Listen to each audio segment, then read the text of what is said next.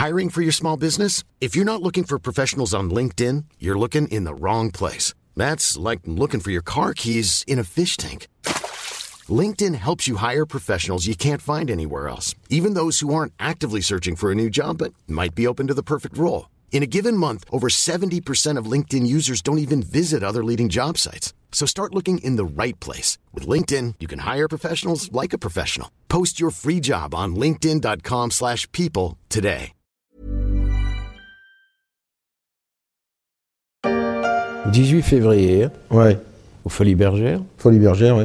Oui. À quelle heure? À partir de 20h. Ouais. Qu'est-ce qu'il y aura? Bah, c'est la nuit de la déprime. C'est une des primes.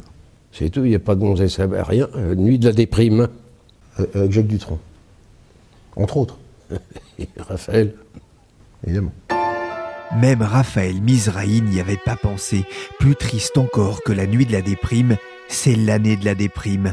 2020, année du corona, année du confinement, année mortifère.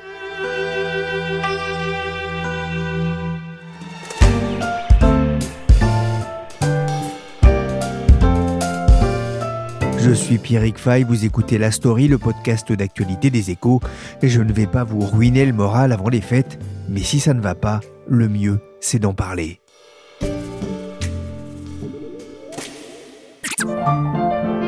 Voir le salon et on a vu le salon. T'as voulu voir la chambre et on a vu la chambre. T'as voulu voir le placard et on a vu le placard. T'as voulu voir la fenêtre et on a vu la fenêtre. T'as voulu voir les chiottes et on a vu les chiottes. J'ai voulu voir le balcon, on n'avait pas de balcon.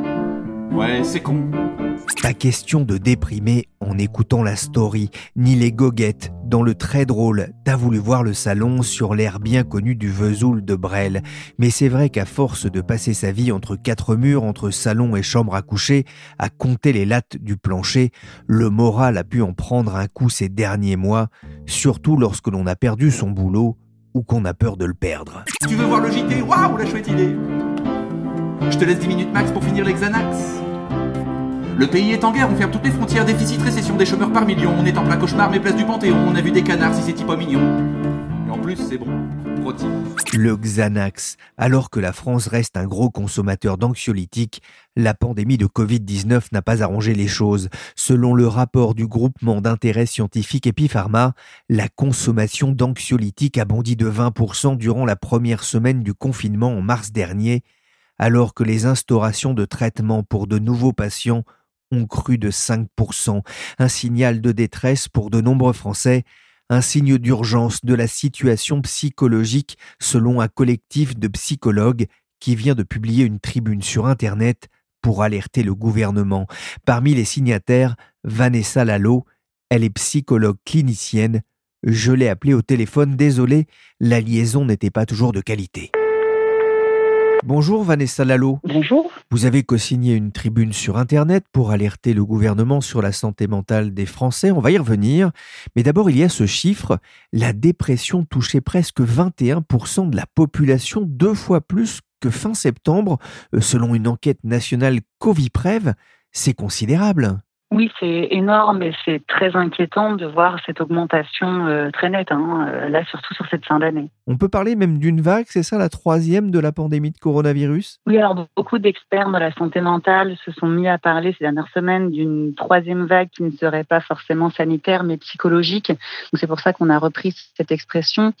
Bon, non pas qu'il n'y ait pas forcément de troisième vague sanitaire à venir, mais effectivement, euh, là, on, on voit que les répercussions majeures, en fait, elles sont surtout psychologiques et sociales. Entre mars et juin, vous avez répondu à de nombreuses personnes sur le numéro vert de soutien psychologique. Il y a eu 7000 consultations. Vous avez vous-même, à titre personnel, constaté une augmentation des, des cas de dépression? Dépression, c'est peut-être pas forcément le mot. État dépressif, c'est plutôt ça qu'on emploie dans le sens d'un état qui peut être transitoire. Ça veut pas forcément dire qu'on va tomber dans une pathologie euh, psychiatrique majeure derrière. hein. La dépression, c'est quand même quelque chose qui est très installé, qui est chimique. Par contre, un état dépressif qui fait qu'on broie du noir, qu'on se sent pas bien, qu'on va vers éventuellement des idées noires ou des idées suicidaires, ça, c'est quelque chose qui est euh, particulièrement alarmant. Il y a eu une mobilisation euh, des, des psychologues justement à ce moment-là? Pendant le premier confinement, on a été des milliers, des dizaines de milliers, peut-être même, de psychologues à se mettre en œuvre bénévolement. On a tous eu besoin de se sentir utile à ce moment-là avec nos, propres compétences. Donc beaucoup de groupes différents se sont instaurés pour essayer de, venir en aide aux, Français, de faire du soutien psychologique, d'écouter même les personnes qui étaient simplement isolées. Donc ça a été un très très gros rassemblement en tout cas de psychologues pendant ce premier confinement. Je suis tout seul, je peux pas. J'ai plus d'amis à mes côtés. J'aime trop mon confinement. Mais faut pas que ça dure trop longtemps. Je suis en confi, confi, confinement. Je suis en confi, confi. Confinement, confinement, bah ouais. J'ai dit confinement, bah ouais. Je suis dans mon confinement, bah ouais. J'ai dit confinement, bah ouais. Le confinement a donné des idées de chansons partout en France, à l'image de ce cover Ayana Corona que l'on doit au groupe Les Franglaises. Mais Vanessa Lalo, pourquoi ces confinements à répétition entament-ils le moral des Français? Alors le premier confinement a largement entamé le moral des Français parce qu'il y a une sidération. On se demandait quand même euh, cette espèce d'état de guerre. Emmanuel Macron nous a répété à moult reprises que nous étions en guerre. C'est quelque chose auquel nous n'étions pas préparés alors que notre pays est en paix. Donc on a eu vraiment une sidération assez importante. On avait une grande anxiété au moment du premier confinement, une grande peur de ce virus que personne ne connaissait encore, peur de mourir, peur pour ses proches, peur de l'avenir, l'avenir économique. On était dans des grandes questions ensuite, on s'est mis à revivre hein, parce qu'il le fallait et puis qu'on avait un peu tous l'envie que ces vagues soient derrière nous. Et puis finalement, le deuxième confinement est tombé. Et là, je crois que vraiment, ça a fini euh, d'entamer le moral des, des, Français parce que d'un coup, on s'est retrouvé sans perspective. Hein, en début d'année, on se disait euh, bon, on a quand même espoir des traitements, que la vague épidémique avec le, le, le printemps et l'été surtout s'en aille. Et puis on nous parlait aussi de vaccins, etc. Et finalement, ce deuxième confinement est venu euh, remettre en question toutes les perspectives qu'on pouvait avoir pour 2021 parce que le vaccin arrive mais il va mettre du temps. C'est pas forcément comme ça que la situation va être réglée euh, demain en tout cas. On voit que beaucoup de commerçants, euh, restaurants, etc., lieux culturels sont, toujours fermés. Donc non seulement on a tous les commerçants et les personnes, les directeurs de théâtre, etc., qui bon vont mal, parce que bon, bah, leur rentrée d'argent, euh, voilà, ne, ne, suivent pas avec beaucoup de travail qui a été engagé au départ. Mais en plus, les Français finalement trouvent de moins en moins de portes de sortie pour pouvoir justement aller bien. On peut pas sortir pour retrouver ses amis, on peut pas forcément se nourrir de culture à l'extérieur, on peut pas se projeter dans des vacances, on peut difficilement se projeter dans les fêtes de Noël, hein, parce que ben, on nous dit quand même qu'il faut faire très attention à notre famille à cette période-là. Donc ça devient difficile d'avoir des perspectives en fait, et ça laisse place assez facilement au désespoir du coup. Et notamment ces périodes de fête, euh, qui est un moment où on se retrouve euh, normalement en, en famille, où on a l'occasion peut-être de laisser les problèmes de côté. Il faut être particulièrement vigilant en ce moment? Être particulièrement vigilant à la fois d'un point de vue sanitaire et d'un point de vue psychologique. Parce que, euh, bon, on nous conseille quand même de porter des masques en famille, ce qui bon, nous éloigne quand même en termes de lien social. Beaucoup de personnes sont angoissées à l'idée de fêter Noël avec ses proches. On se demande quand même si on risque pas d'être des vecteurs. Les personnes ont de moins en moins peur d'attraper le virus pour elles-mêmes, mais surtout elles ont peur pour leurs proches. C'est peut-être ce qui est différent entre le premier confinement et cette deuxième euh, vague-là. C'est qu'on a vraiment peur pour les autres en fait et on nous fait un peu culpabiliser quand même. Hein. On n'arrête pas de nous dire finalement nous sommes responsables et nous sommes les vecteurs. Donc euh, cette fin d'année, elle a des teintes quand même euh, assez compliquées, assez euh, noires finalement. Donc on, on, se méfie beaucoup. On ne sait pas forcément quelles décisions vont être les bonnes à prendre. Et d'un point de vue psychologique, les fêtes cette année sont particulièrement difficiles à vivre pour les personnes qui ont été isolées depuis dix mois, des personnes qui se sont marginalisées de plus en plus depuis dix mois, les personnes qui ont perdu leur travail qui n'ont pas de perspective de retrouver un travail dans les prochains mois. Les fêtes de fin d'année, là, cette année, vont être quand même, à mon avis, particulièrement difficiles et devraient vraiment nous alerter.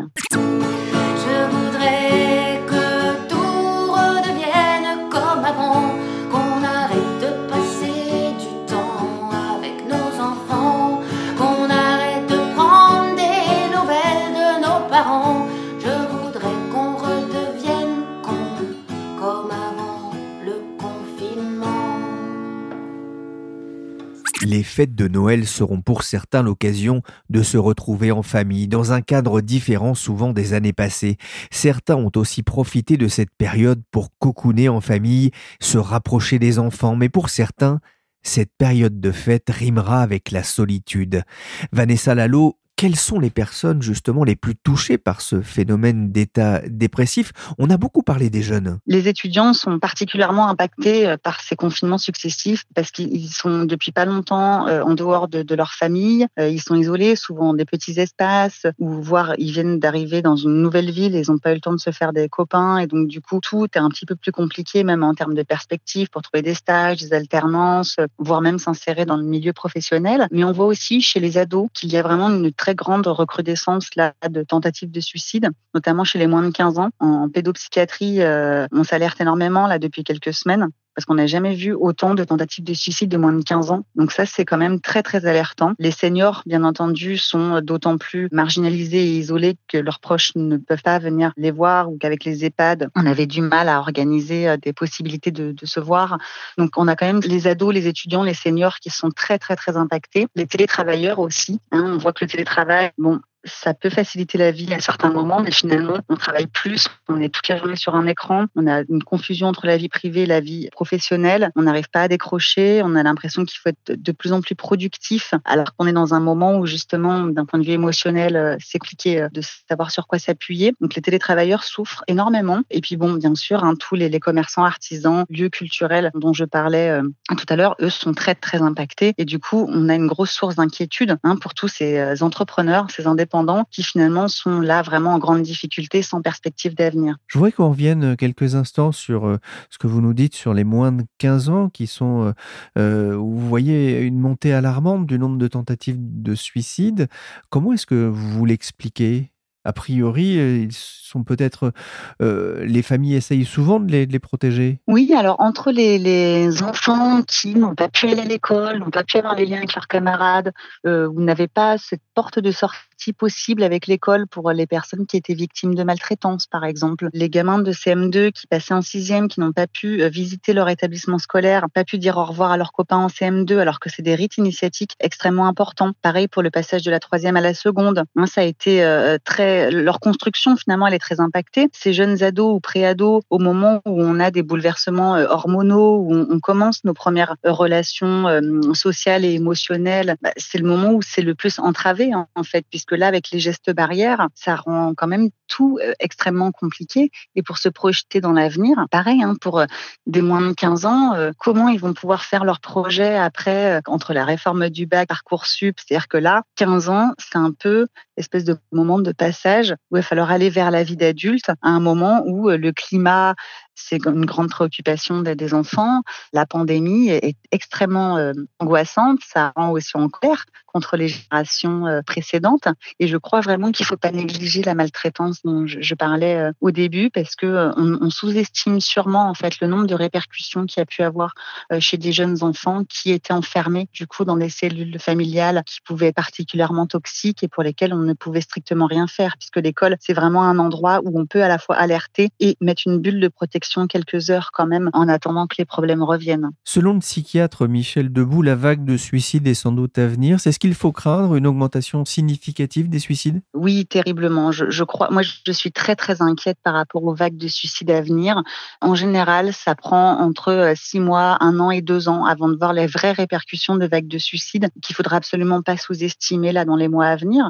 Je ne sais pas comment on peut euh, faire de la prévention par rapport à ces sujets-là parce que les répercussions vont vont, arriver dans les semaines et les mois qui viennent. Hein, les personnes qui vont perdre leur emploi au fur et à mesure, qui vont s'être marginalisées, qui ont des augmentations terribles hein, en termes d'addiction, de troubles de sommeil, de troubles du comportement alimentaire. Toutes ces choses-là peuvent au fur et à mesure en fait créer des comorbidités ou installer la personne dans un état d'anxiété généralisée ou de décompensation psychotique ou euh, des dépressions. Voilà, le, le risque effectivement, pour l'instant, on a quand même déjà vu beaucoup de tentatives de suicide, donc euh, le, risque est vraiment là. Mais après les fêtes, moi j'ai très peur de, ce qu'on pourra constater. Hein. Noël risque d'être quand même un moment charnière. Et puis dans les mois à venir, il faudra essayer vraiment de faire une prévention la plus euh, importante possible pour ne pas arriver à des drames. Il y a tout de même un lien entre difficultés économiques et sociales et risque suicidaire. Le quoi qu'il en coûte du président de la République pour soutenir les acteurs économiques était donc important, alors que la pandémie fragilise économiquement de nombreux Français. En s'attaquant en priorité à l'impact économique du Covid, Vanessa Lalo, est-ce que le gouvernement a pris le problème par le bon bout? Alors je crois que c'est extrêmement important qu'on ait pu, pour une fois, euh, préférer sauver la vie des personnes plutôt que de sauver notre économie. Mais le problème de mettre en avant uniquement les aspects euh, économiques, c'est qu'on en oublie toutes les diversités euh, sociales dans lesquelles sont les personnes, les inégalités sociales qui ont été renforcées par la crise et tout l'aspect psychologique, bien sûr. Puisque finalement, si on ne veut pas avoir toutes ces répercussions économiques et sociales dans un second temps, c'est vraiment sur l'aspect psychologique qu'il faudrait aujourd'hui renforcer tous nos dispositifs. On sent le soutien psychologique et cette prévention psychologique euh, là, on risque d'avoir vraiment des répercussions économiques et sociales en chaîne parce que les problématiques sanitaires en fait des Français risquent d'être euh, le premier point d'entrée. C'est-à-dire que les personnes qui sont extrêmement stressées vont avoir des ulcères, vont avoir des problématiques psychosomatiques, des eczémas et tout ça c'est de l'argent qui va être dépensé par la sécurité sociale en plus.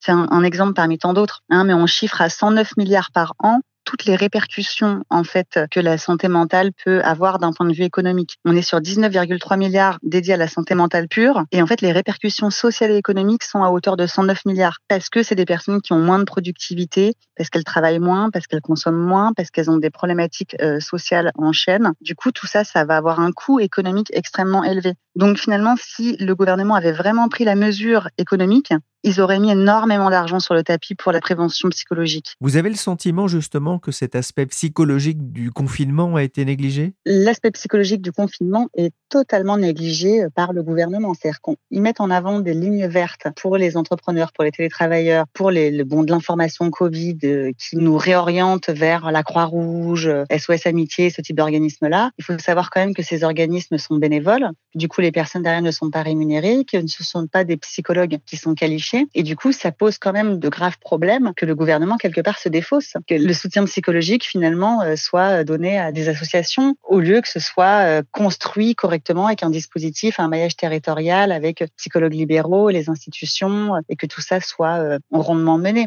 Pour moi, il y a vraiment cette sensation de se défausser sur des organismes qui existaient déjà, qui du coup comportent des bénévoles et qui ne peuvent pas du coup apporter euh, finalement ce soutien psychologique euh, avec des psychologues qualifiés. Euh, et le, le, le titre de psychologue, c'est un titre qui est réglementé. N'importe qui ne peut pas faire du soutien psychologique et de la prévention psychologique. Donc SOS Amitié peut apporter une écoute à des personnes isolées, mais ils peuvent pas mettre en place un suivi ou un accompagnement psychologique ou un soutien psychologique. Chacun doit voilà avoir son propre métier. Allô, détresse amitié, joyeux Noël. Allô? Oui, joyeux Noël, monsieur. Joyeux Noël. Je vous appelle parce que c'est mon dernier Noël. C'est cela, oui. Je suis atteint de leucémie et je vais mourir dans deux mois. C'est cela, oui.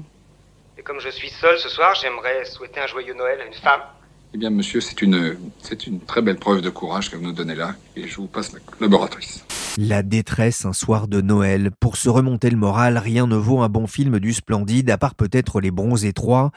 Plus sérieusement, Olivier Véran avait annoncé lors de sa conférence de presse jeudi 19 novembre vouloir développer et investir massivement dans les soins psychologiques. Vanessa Lalo, de votre côté, que demandez-vous dans cette tribune publiée sur Internet? Nous, ce qu'on préconise, c'est un dispositif, euh, donc un nouveau numéro vert. Donc euh, là, bon, j'entends tout le monde dire encore un numéro vert. Nous, ce qu'on préconise, c'est un, numéro vert de soutien psychologique avec une mise en place d'un suivi, si la personne le souhaite, sur deux entretiens qui soient du coup pris en charge par le gouvernement ou d'autres partenaires. Mais qu'en tout cas, que les personnes n'aient pas à payer pour aller euh, consulter. Parce qu'une réalité, c'est qu'avant, on avait déjà six mois d'attente hein, pour un entretien psychologique psychologique dans un CMP par exemple. Aujourd'hui, euh, bon, je ne sais pas combien ça se chiffre, mais autant dire que les mois d'attente sont encore plus longs. Et si on ne veut pas créer encore plus les inégalités sociales et faire en sorte qu'il n'y ait que les riches qui aient le droit d'aller consulter des psychologues libéraux, il euh, va falloir mettre en place d'autres maillons dans cette chaîne-là. Et du coup, c'est ça qui est problématique, c'est que de toute façon, les institutions de soins, elles ne vont pas pousser leurs murs pour accueillir encore plus de psychologues en physique ou euh, accueillir des personnes avec les protocoles sanitaires existants. Et de toute façon, il n'y a pas assez de, psychologues. Hein. Là, ils viennent de s'engager à, euh, enfin, le gouvernement vient de s'engager à recruter 160 psychologues supplémentaires.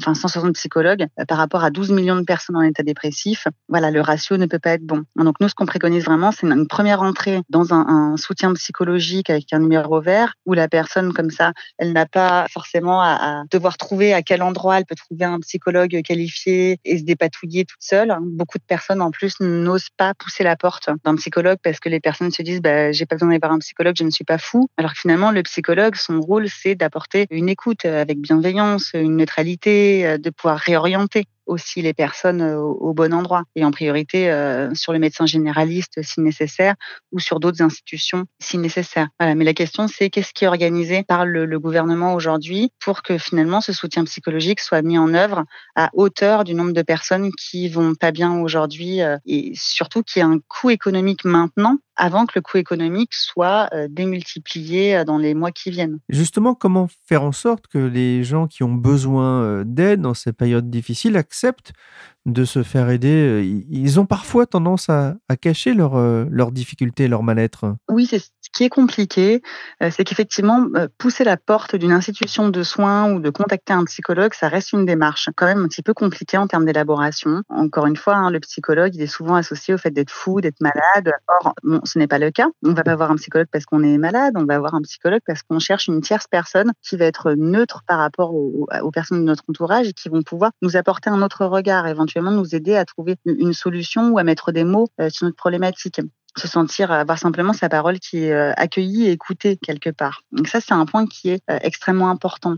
Après, il y a beaucoup de personnes qui, plus ils vont rentrer dans les états dépressifs, moins ils vont aller demander de l'aide, plus ils vont s'enfermer justement dans leur bulle euh, dépressive à broyer du noir, et plus ça va être compliqué de les identifier. D'autant plus que ces personnes risquent de créer encore plus de conflits avec leur entourage, justement parce qu'ils vont pas bien et parce qu'ils veulent pas qu'on leur tende des mains. C'est un bon prétexte, ça, hein, chercher le conflit avec toute sa famille et ses proches, pour que surtout on vous pas et que vous puissiez vous retrouver tout seul à, broyer du noir dans ce processus d'autodestruction. Parce que la dépression, c'est quand même de l'autodestruction. Donc euh, ça, c'est euh, des points d'alerte qu'on peut avoir aussi. Hein, simplement, quand on est, euh, on fait partie de l'entourage de quelqu'un qui cherche à, du conflit avec tout le monde, un moment, on peut se demander ce qui est en train de se tramer derrière. Comment percevoir justement que quelque chose ne va pas? Qu'est-ce qu'on peut faire au niveau individuel? Alors, si par exemple on va chez les personnes, on peut très vite se rendre compte que la personne ne va pas bien, parce qu'en général, quelqu'un qui est dans un état dépressif euh, qui s'aggrave va avoir tendance à avoir des problèmes d'hygiène, de ne pas euh, du tout euh, ranger son appartement, que la, ou sa maison, que tout soit un peu sans dessus-dessous. Donc, ça peut être des signes d'alerte, ça.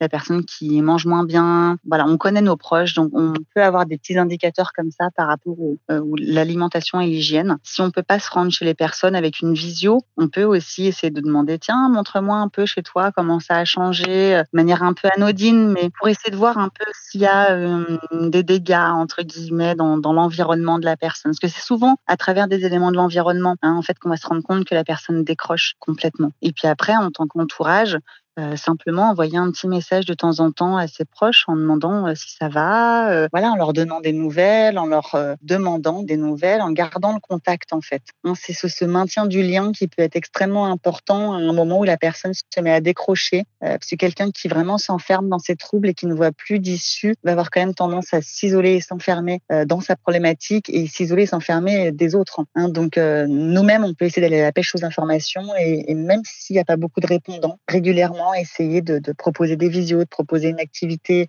euh, ensemble en ligne, euh, essayer de proposer de se voir si on le peut. Voilà, mais demander des nouvelles surtout, je crois que c'est euh, une des choses principales que l'on peut faire. Comment ça Comme si, comme si, comme si, comme ça. Avec un petit peu plus d'amour, ça ira mieux, ça va toujours. J'espère que je ne vous ai pas trop déprimé avec ce sujet, mais avec Patrick Sébastien, il y a déjà un air de fête en fin d'année. Merci à Vanessa Lalo, psychologue clinicienne, pour son écoute et sa participation à la story des échos. La story s'est terminée pour aujourd'hui et pour ne pas vous laisser avec Patrick Sébastien dans la tête toute la journée, je vous laisse avec Alison Weller, mon anti-stress perso, en cas de baisse passagère de morale. Si l'on devait mourir Merci à Willigan pour ce montage impeccable, chargé de production et d'édition Michel Varnet. Vous pouvez retrouver la story sur toutes les applications de téléchargement et de streaming de podcasts comme Deezer, Spotify, Apple Podcast, AudioNow, Podcast Addict ou encore Castbox. Pour l'information en temps réel, rendez-vous sur leséchos.fr. C'est bon, tu l'as déjà dit? Je passerai au bureau pour me venger. Mettre du laxatif dans la machine. À café, me faire plaisir. Et regarder mes collègues souffrir.